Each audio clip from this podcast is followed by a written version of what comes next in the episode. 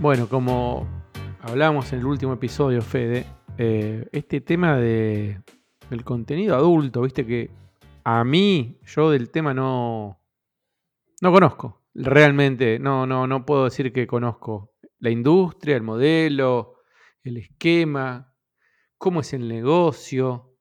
Dicen que es uno de los negocios más importantes del mundo. Yo no lo, no lo conozco, pero vos tenés un amigo que, con el que hablas seguido, Gustavo, ¿no? Mi amigo, mi hermano, Gustavo Turner, que vive en la ciudad de Los Ángeles. Hoy lo convocamos por estas dudas que podíamos tener o que se nos presentan. En realidad, la industria adulta en general es bastante opaca. Nadie sabe. Son todas fantasías las que hay alrededor de lo que sucede. Por ejemplo, que la gente la pasa bien o se divierte o, ¿no? Eh, realmente es contenido como cualquier otro, con algunos eh, problemas en todo el mundo, yo creo, de censura y de, y de formas de pago y de manejo de dinero, que ya nos va a contar Gustavo, ¿no? Pero tenemos una pequeña bio sobre él y después podemos escucharlo.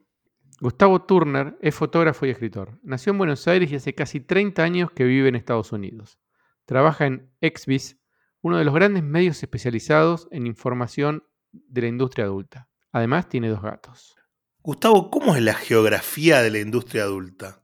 Bueno, en, Estados Unidos los tres, las tres, eh, los tres lugares más importantes para la industria son eh, Los Ángeles, el área de Los Ángeles, California, el área de eh, Las Vegas, Nevada, y después un par de áreas en Florida, alrededor de Miami, alrededor de eh, Tampa, Fort Lauderdale. Um, y hay en otros lugares, Portland tiene algunos, algunas cosas de clips. Eh, aquí y allá, you know, hay en todos lugares hay cierta producción, pero principalmente esos tres lugares. Y mundialmente, eh, Budapest es importante, Praga y Barcelona en Europa con mercados menores en Inglaterra, en Londres, en París, que tienen su propia industria. En París, París tiene su propia industria medio aislada del resto de la industria.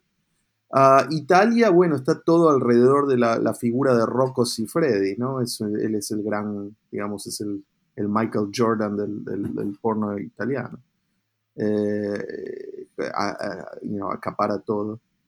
Y después en, Latinoamérica tenés eh, Colombia. Colombia es un mercado muy fuerte para todo lo que tiene que ver con eh, estudios de cam, de cam girls y de modelos.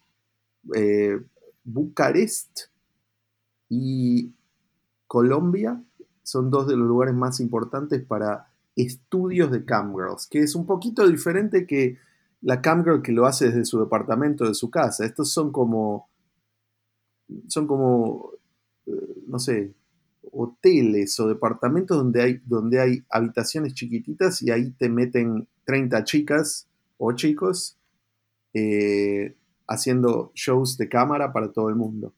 Colombia y Bucarest lo que tienen en común es que la gente vive con sus padres, entonces hasta, hasta una edad bastante avanzada. Entonces eh, la gente no tiene departamentos propios como tienen acá en Estados Unidos para hacer los shows eróticos.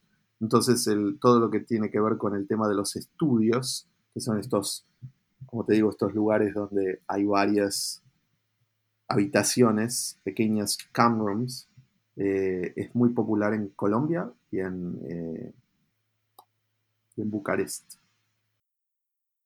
¿Cómo es el cambio en el negocio, de lo físico al pago digital?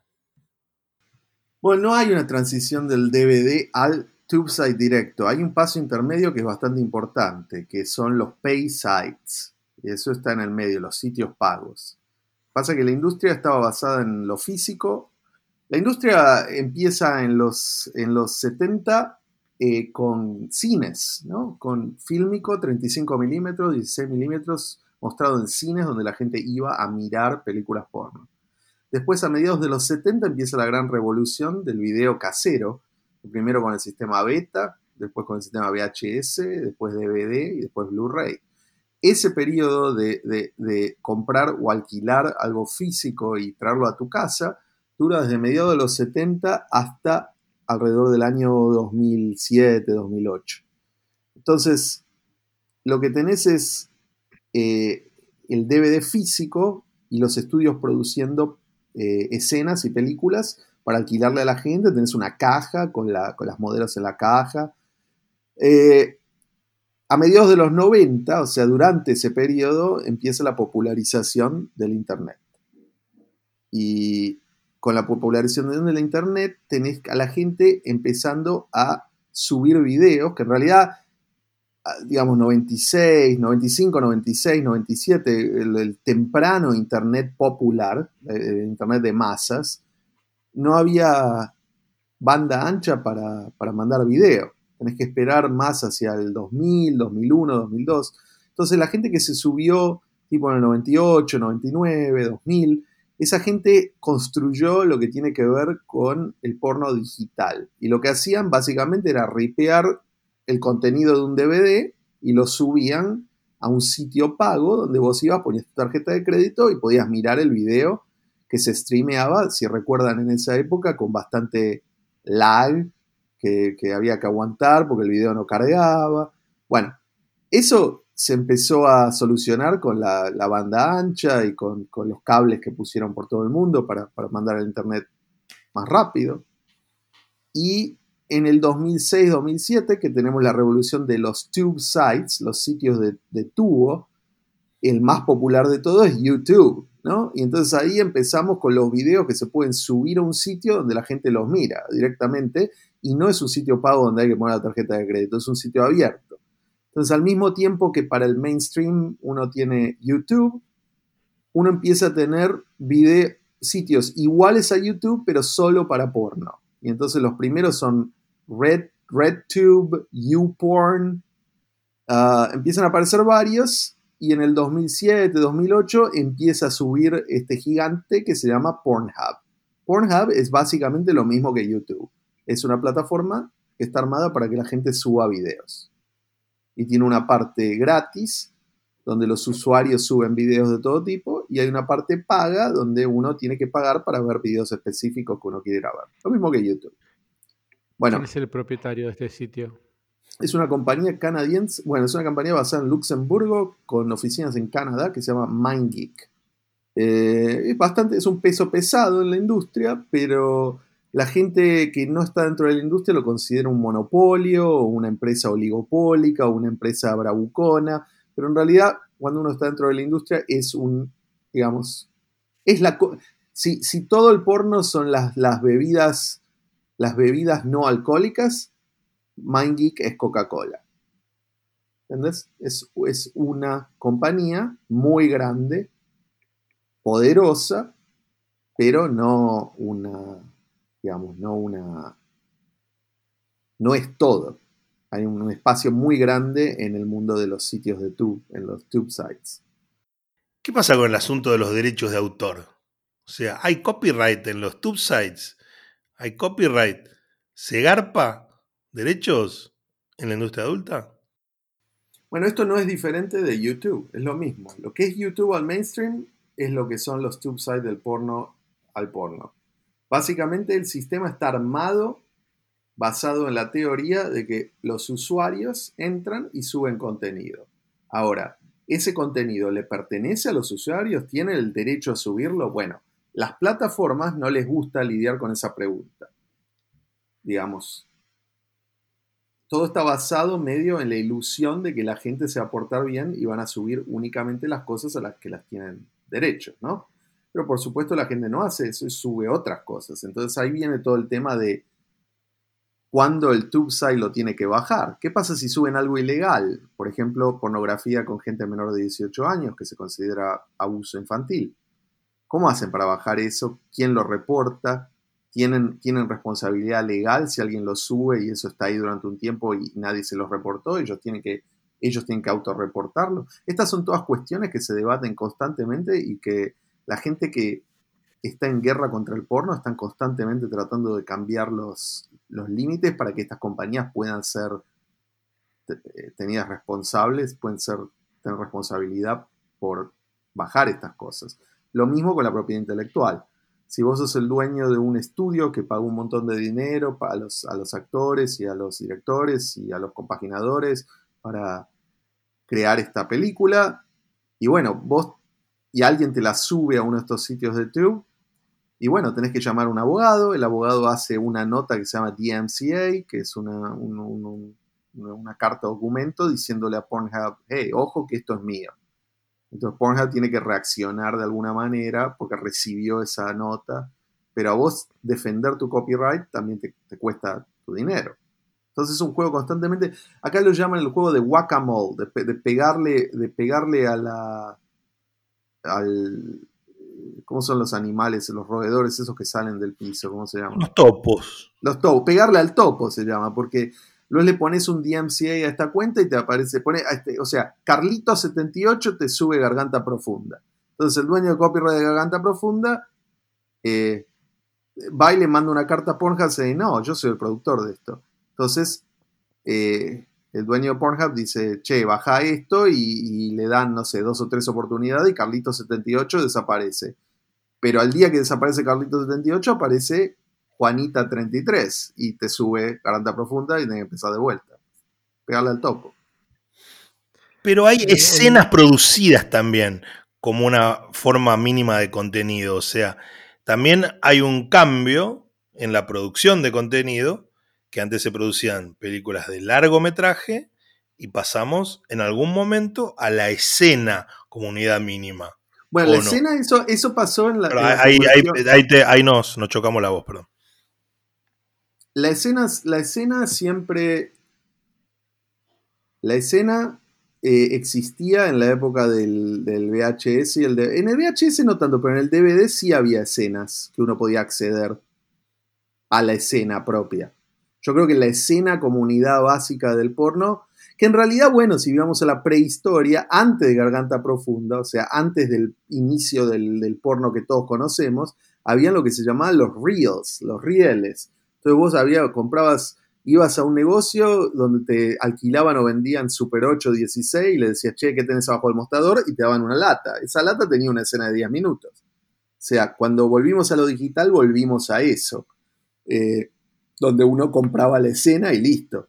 Eh, los tube sites en realidad no inventaron la escena. La escena fueron inventados por los sitios pagos donde uno, bueno, tenía, podía comprar una escenita o, también al mismo tiempo un sitio pago te podía decir tenemos 150 escenas, que rendía muchísimo más que decir tenemos cuatro películas.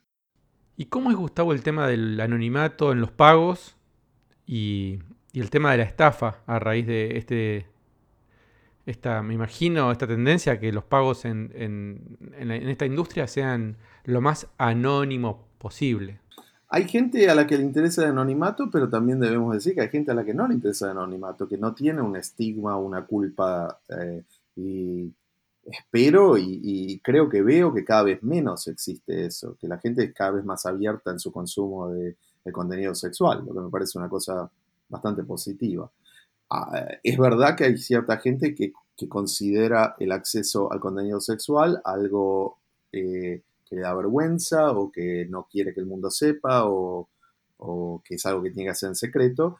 Entonces, eh, hay un tema de discreción en, entrar los datos de tarjeta y todo eso, que está manejado a través de sistemas de pago. Digamos, hay, hay, hay, dos, hay dos elementos del pago, la persona que paga y después cómo hacen el banking en estos, en estos negocios de porno, ya sea el Paysite o el, eh, los estudios.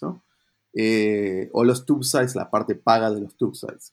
Entonces, en, eh, hay todo un sistema de banking que tiene que ver con los negocios de, sexuales. Como eso, yo diría que es un círculo vicioso, ¿no? porque, porque las cosas están estigmatizadas por la cultura, entonces, Bank of America, digamos, no, no, les permite abrir cuentas, entonces todo se tiene que bancarizar a través de otros bancos de riesgo, se llama, que al fin y al cabo en algún momento tiene que haber un toque, una inserción con American Express, con Mastercard y con Visa.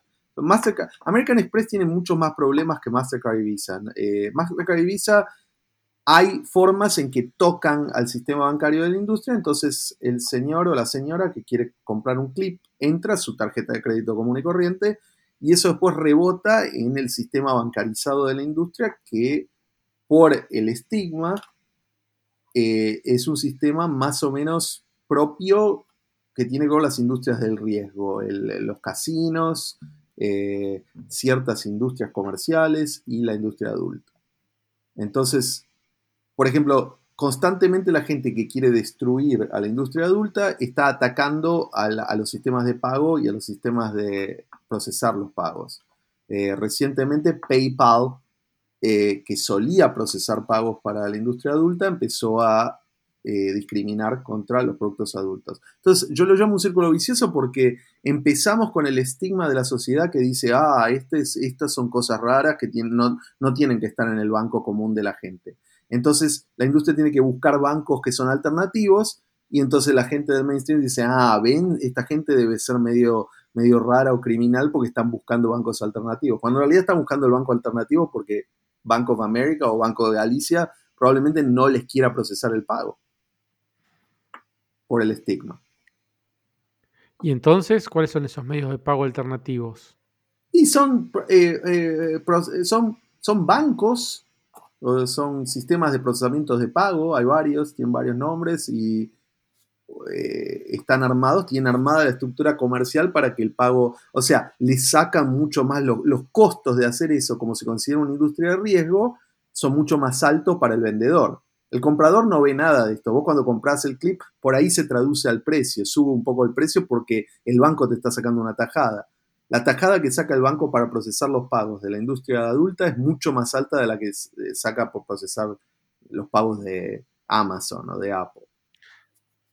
Eh, y hay otra cosa interesante que es que una de las justificaciones para decir, bueno, es una industria de riesgo, ahí sí entra lo de la culpa, que es, por ejemplo, hay un señor que está sentado en su casa a las 3 de la mañana, está aburrido, y dice, uy, voy a entrar a mirar eh, eh, a ver cómo, hacen el amor los chicos trans en, eh, Tailandia. Y se entra al sitio chicos trans en Tailandia, ¿no? Y después, bueno, se toma unos tragos, mira eso, por ahí se hace autoplacer o no, no sabemos, no sabemos lo que hace, pero después se despierta a la mañana al lado de la mujer y medio que se acuerda de lo que hizo la noche anterior, inmediatamente este señor va y llama a la tarjeta de crédito y dice, uy, me parece que me hackearon, no sé, hay un, me parece que ayer a la noche alguien debe haber tocado algo donde entraron a un sitio que no me gusta. Y bueno, eso pasa más seguido con el consumo adulto que creo que pasa con el consumo de, no sé, de delivery, ¿no? ¿Cómo se lleva la gente de las finanzas con la industria adulta? La gente de las finanzas en su vida personal son bastante degenerados, para usar una palabra vieja, ¿no? No, no, no es que tengan ningún problema con ninguna de estas cosas sexuales. La gente de la finanza tiene una sexualidad bastante colorida porque tienen el dinero para pagarla. Pero, por eso, pero, pero, ¿quiénes serían los enemigos de la industria? Por decirlo y los moralistas vienen y les hacen una campaña, ¿entendés? No es el, no es el señor, no es, no es Juan PayPal, que probablemente sea un degenerado, no sé, eh, digamos, como ejemplo, no sé. Eh, no, no, no me consta, pero bueno, podría ser, ¿no? No, es PayPal como compañía que empiezan, bueno, le vamos a hacer un boicot, ¿cómo pueden hacer PayPal para juguetes de niños cuando también están haciendo PayPal para eh, una gente que se hace un sexo oral, ¿viste? los empiezan a atacar por el lado moral y también diciendo el lado de cómo sabes que los videos son, no son una forma de abuso, cómo sabes que no hay, no hay gente menor. Los corren por todos lados, los corren por la moral, los corren por el miedo a que, a que la ley venga a ellos por algún tema de abuso. Y bueno, es una campaña eh, permanente y muy bien pagada por sectores religiosos, por ejemplo la iglesia mormona, la iglesia católica, eh, eh, grupos religiosos en ciertos países, no solamente las religiones occidentales, también en, India, por ejemplo, hay una gran campaña en contra del porno, en China hay una campaña feroz del Partido Comunista en, eh, contra de todo lo que tenga que ver con, el, con la manifestación de, contenido sexual. Eh, esto no tiene que ver mucho con el signo ideológico, tiene más bien que ver con gente que tiene algún problemita con la expresión sexual y que deciden enforzarlo yendo a los puntos de presión, ya sea políticos o financieros. ¿Cómo funciona el tema del Star System en la industria adulta? Eh, ¿Hay famosos? Eh, ¿Hay eh, gente que está empezando? ¿Cómo, cómo, cómo es el sistema? Bueno, esto está cambiando justo en este momento, esto está en, fluctuación y es un debate que en mi, oficina hay debate constante, en la industria hay debate constante, porque el sistema de las estrellas de porno. Cuando el mainstream eh, cubre a la industria adulta, se refieren a cualquier persona que trabaja en pornografía como estrella porno, porn star. Y eso no es verdad, hay estrellas reales, hay gente que la estrella, como siempre en el mainstream o en el porno, es la persona que es bancable, es la persona que vos decís voy a producir una escena con esta persona porque cosa que pongo con esto en la tapa o cosa que pongo con el tweet de esta persona, me vende mucho más que cosas que pongo en el tweet de la otra persona. Esa es la estrella. Eh, bueno, el debate ahora es que las estrellas eh, son gente que hace clips y que están en el, mundo del camming y que están en el mundo de Twitch, que es la plataforma de juegos.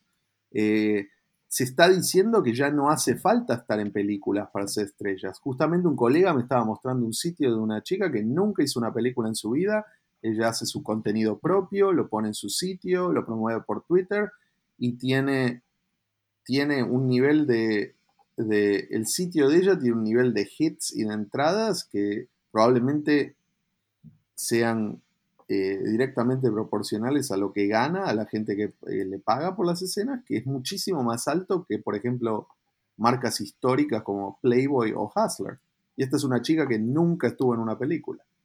Entonces las cosas están cambiando ahora. Ahora, las chicas ¿Qué contenido hace? ¿Qué contenido hace esa chica? El contenido más o menos lo mismo siempre. Gente haciendo eh, actividades sexuales con otra gente o solas o hablándole a la cámara. O... El contenido no es tan diferente en realidad. No sé, tiene que ver con el, el appeal de la persona. Igualmente existe el viejo modelo, eh, por supuesto, donde una chica de algún lugar de Estados Unidos o del resto del mundo.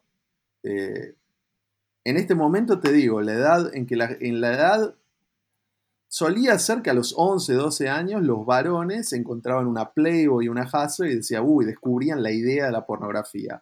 Ahora eso no son los varones solos, son los varones, las mujeres, eh, los varones eh, con orientación heterosexual, los varones con orientación homosexual, las mujeres eh, lesbianas, las mujeres heterosexuales, las mujeres bi, las mujeres poli, gente cis, gente trans, toda la gente esa que ha crecido en el siglo XXI, alrededor de los 11 años, alguien ha sacado un teléfono y les ha mostrado contenido sexual, saben de la existencia de la pornografía. Entonces, al momento en que esta gente eh, llega a la edad de 18 años, ya saben durante hace bastante tiempo que les interesaría hacer esto. La mayoría de las modelos entran entre los 18 y 21 años. Eh, y bueno, buscan en, Google, eh, miran en YouTube entrevistas con, otras chicas que, hablan de qué, cómo es la experiencia de ser modelo, pues te buscan en Google, buscan en Netflix o en Vice eh, videos de, de, gente de la industria y bueno, tratan de encontrar un agente o una agente que les consiga los primeros las primeras filmaciones, que muchas veces son en Florida, en Florida. A veces son en California, a veces son en Vegas. Y bueno, ahí empiezan a crear el personaje con el nombre, sacan unas fotos con cierto look, arman cuál es su, personalidad y lo suben todo eso a, la página de la agencia y empiezan a hacer networking, a mandarle mensajes a otra gente de la industria, a otras chicas, diciendo, hey, me gustaría trabajar con vos, qué sé yo. Y bueno, después vienen los estudios, deciden a quién filmar o a quién... Me interesa saber sobre cuál es la diferencia entre el Star System antiguo y cómo se puede construir una estrella en la industria adulta en la actualidad. Yo tiendo a pensar que el sistema antiguo todavía tiene su valor porque actúa como sistema de curación o de selección.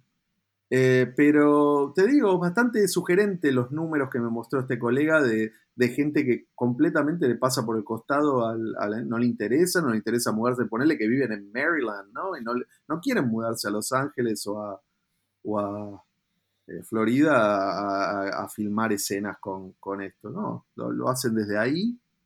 Y bueno, eh, como vos decías, OnlyFans, que es un premium, es, una, es un servicio premium, donde la gente se suscribe a, modelos y después compran videos dentro de la página esa, está todo armado por la modelo o el modelo.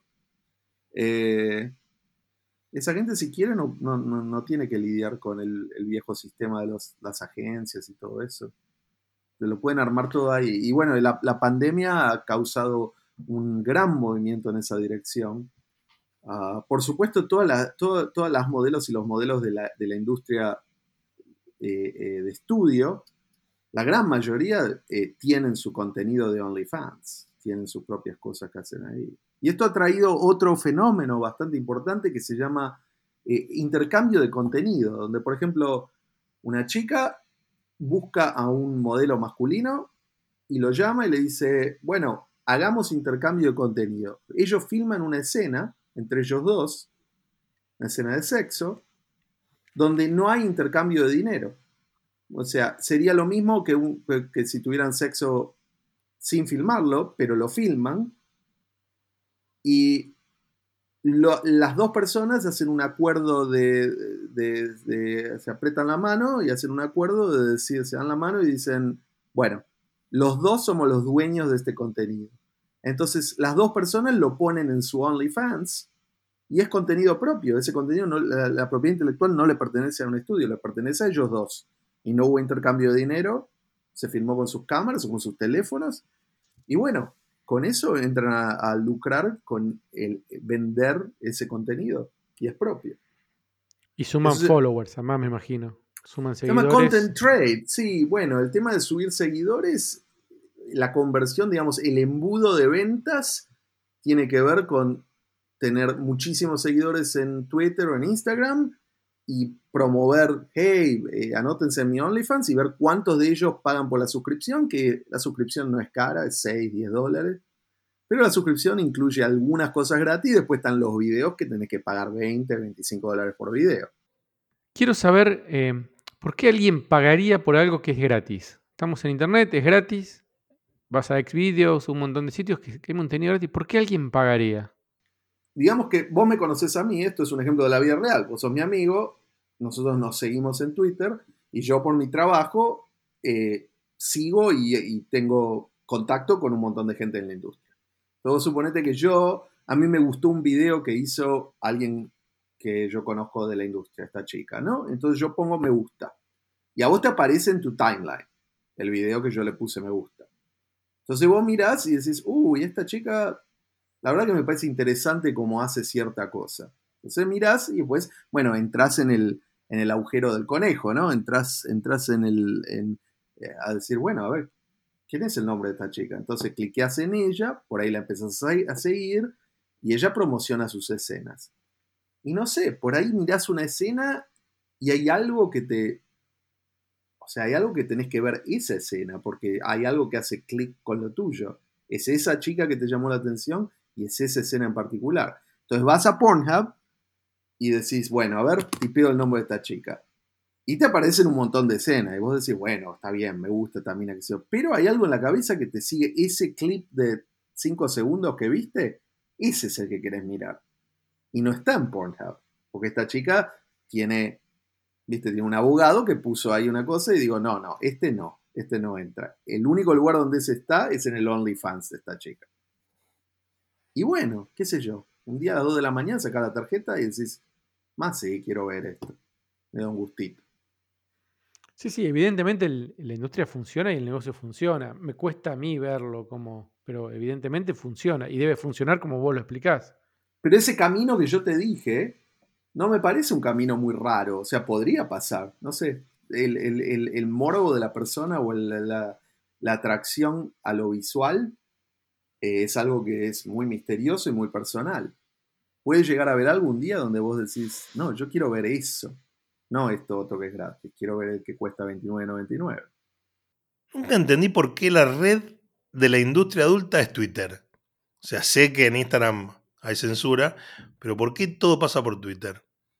Y eh, bueno, la respuesta es muy sencilla. Twitter no discrimina contra el contenido explícito sexual. O sea, Twitter... Bueno, discriminan en el sentido de que hay una cosa que se llama el shadow ban, que es la, prohibición en las sombras. Por ejemplo, si yo quiero saber, si quiero buscar una amiga mía, Adriana Cheche, que es una, una actriz de porno muy reconocida, si yo tipeo su nombre, no me aparece en Twitter su cuenta.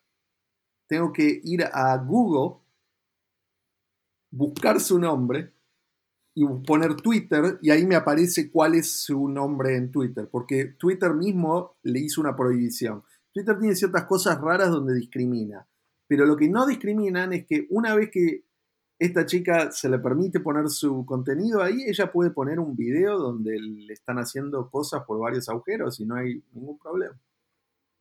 Y por esa razón, Twitter se permite como, digamos, Twitter se ha convertido en el instrumento de promoción de contenido sexual.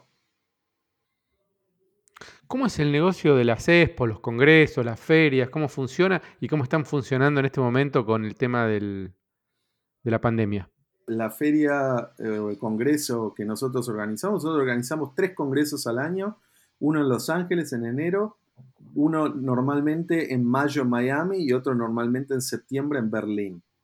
El de Los Ángeles es para la industria en general, toda la industria. El de Miami es para los rubros de cámara, camming y, clips, los rubros independientes. Y el de Berlín es para la industria europea. Eh, esos, esas conferencias ahora han pasado a lo virtual, ha pasado a lo digital. Eh, eh, Miami se, se, pospuso hasta fines de agosto, es en un par de semanas, y la de Berlín es el mes que viene. Quiero que vos, Gustavo Turner, le des cinco consejos a una persona que quiere iniciar su camino dentro de la industria adulta. El primer consejo es que si tienen entre 18 y 21, que no lo hagan, que no entren entre 18 y 21. Hay, hay todo un debate en la industria en realidad hay un consenso bastante importante de que eh, las chicas y los chicos que quieren entrar a hacer porno deberían esperar un poquitito para hacerlo. O sea, la mayor parte de los problemas en la industria eh, a veces tienen que ver con el hecho de que esta gente son, son muy chicos, ¿viste? A los 18, 19, en medio que no saben lo que están haciendo, eh, lo hacen como una especie de rebeldía contra, contra presiones familiares muy conservadoras, ¿viste? en realidad la gente que tiene, que dura en la industria o que dura en el trabajo sexual, es gente que pasó por ese periodo o no tuvo ese periodo y, viste, entran más de veintipico. Eso, esa gente tiene un poco más de noción de lo que están entrando. lo primero sería, no entres demasiado temprano. Lo segundo es tratar de crear tu propio contenido lo más posible, porque esa es la propiedad intelectual que va a ser tuya. Y lo que haces para otra gente eh, sirve como promoción, sirve como para establecerte como marca, pero en realidad te paga mil dólares un día de trabajo. Eh, los alquileres son muy caros en Los Ángeles y te lo vas a gastar en, menos de un mes. Y, y, bueno, después no tenés nada, te queda eso en nombre. Ahora, no sé si ese consejo número dos, no sé si ni siquiera no sé si es necesario, porque te digo que la gente que entra en la industria en este momento tiene una mentalidad muy industrial, tiene una mentalidad muy comercial y saben mucho lo que tiene que ver con el branding con el marketing. Probablemente ellos y ellas me podrían dar más consejos a mí que yo a ellos en este momento, porque la gente piensa mucho en las redes sociales, el marketing sobre redes sociales, los influencers y todo eso. El tercer consejo es que retengan lo más que puedan, o sea, que ahorren lo más que puedan de lo que están ganando, porque al principio de una carrera, especialmente si es alguien que tiene promesa, eh, todo el mundo los va a querer filmar el primer año, todo el tiempo. Entonces van a, van a ganar mucha plata ese primer año, pero después en el segundo año ya la gente ya los vio, hay otra gente que es novedad y que está entrando. Entonces, que no se acostumbren al ingreso que tuvieron el primer año y que ahorren bastante de ese ingreso, porque después del segundo año vienen unas vacas un poco flacas. Y bueno, y si se mantienen más de cuatro o cinco años, ahí sí tienen una carrera. Hay muchísima gente que entra y hace trabajo sexual o trabajo en pornografía y al año y medio, dos años se bajan y bueno, es algo que hicieron en un momento de su vida y listo. Eh, pero si la gente aguanta hasta el cuarto o quinto año, yo creo que ya, ya están ahí de por vida y pueden tener una carrera de bastante tiempo.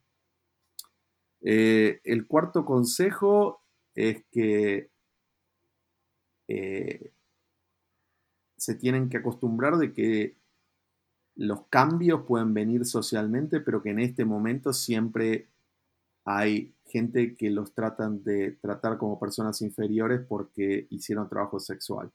Hay un estigma muy fuerte en la cultura, en todo el mundo, y la gente los fetichiza y al mismo tiempo los estigmatiza y probablemente, no sé, si descubren que hicieron este trabajo y quieren otro trabajo después más adelante que no tenga que ver con el trabajo sexual, eh, tengan que explicar, tengan que justificar, tengan que mentir, aunque mentir en estos días no sirve mucho porque todo vive en el Internet. Y el quinto consejo sería que eh, lo que sucede dentro de la industria es un trabajo y no tiene mucho que ver con la vida social o personal o la vida sexual personal de ellos. Es realmente un trabajo. Y una vez que empiezan a mezclar esas cosas, ¿viste? O, que empiezan a, a, no separar, a no tener una separación entre el trabajo sexual y la vida personal de ellos, hay muchos problemas también que aparecen cuando la gente mezcla esas dos cosas. Entonces, es importante no mezclarlas o tratar de no mezclarlas, aunque es difícil porque, como ya te digo, como hay, como hay estigma, eh, la comunidad tiende a a aglutinarse y a socializar mucho entre la comunidad porque es muy difícil explicarle al mundo civil, la gente llama a la gente fuera de la industria la gente civil. Es muy difícil explicarle a los civiles algunas de las cosas que son características de la industria sexual. ¿Cómo modificó la pandemia? ¿Cómo creció el consumo? ¿Qué sabemos de los números? ¿Qué sabemos de todo eso? Bueno, hay quien dice que todo lo que tiene que ver con las plataformas online ya sea de Coming o los premiums como OnlyFans, que eso ha subido muchísimo, muchísimo. Y también que ha habido una subida en, el consumo de, los videos pagos. Eh, bueno, por supuesto, lo, de los DVDs y lo físico, eso ya había, ya había bajado mucho antes de la pandemia. Eh, los juguetes sexuales, los productos de placer también han subido. Hay, todo como hay un discurso de, de que las cosas han funcionado bien para la industria porque la gente está más en su casa y está consumiendo cosas a través de Internet y que también están buscando distracción y placer. Ahora, en la realidad va a haber que ver, creo que el año que viene, creo que cuando se va a saber en realidad cómo afectó todo esto y como ustedes decían en otros episodios del podcast, lo que va a venir después no es lo mismo que hubo antes. Entonces va a ser muy difícil comparar el antes, el durante y el después. Bueno, como todas las industrias, va regresando a producir, ¿no? Va volviendo a los estudios. Me imagino que hubo un momento donde no se produjo eh, en el pico, ¿no? Del COVID. Sí, pero la mayoría de los estudios tenían, tenían cosas guardadas. las producciones se planean con bastante anterioridad, con bastantes meses de anterioridad. Entonces, durante la durante los primeros meses de pandemia hubo lanzamiento de cosas. Quizás ahora haya un poquitito menos o estén lanzando más rápido lo que se está filmando. Ya hace un mes, un mes y medio, dos meses que se está filmando. Eh, la producción, bueno, hay más testeo. Este, el testeo de COVID ahora es parte del testeo que había anteriormente para las enfermedades de transmisión sexual. Eh, hubo una controversia muy grande porque el testeo de COVID es muy diferente al testeo por transmisión sexual.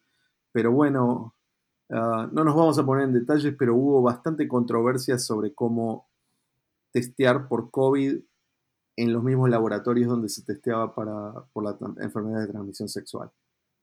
Eh, y bueno, ahora se está testeando muchísimo, muchísimo. La gente testea, cada vez que tienen que hacer una escena, testean un día antes, dos días antes. lo que significa que un, un, performer o una performer eh, eh, que trabaje mucho está testeando constantemente. Y, el laboratorio, hay un laboratorio bastante importante que no diría que tiene un monopolio, pero que es también un, player muy fuerte en ese sector, en el sector de los testeos. Ese laboratorio está testeando por COVID todo el tiempo, o sea, siete días a la semana, todo el tiempo. Eh, y bueno, los sets son más chicos, se permite menos gente en los sets, absolutamente la gente necesaria, pero según lo que me cuentan, eh, se está produciendo bastante.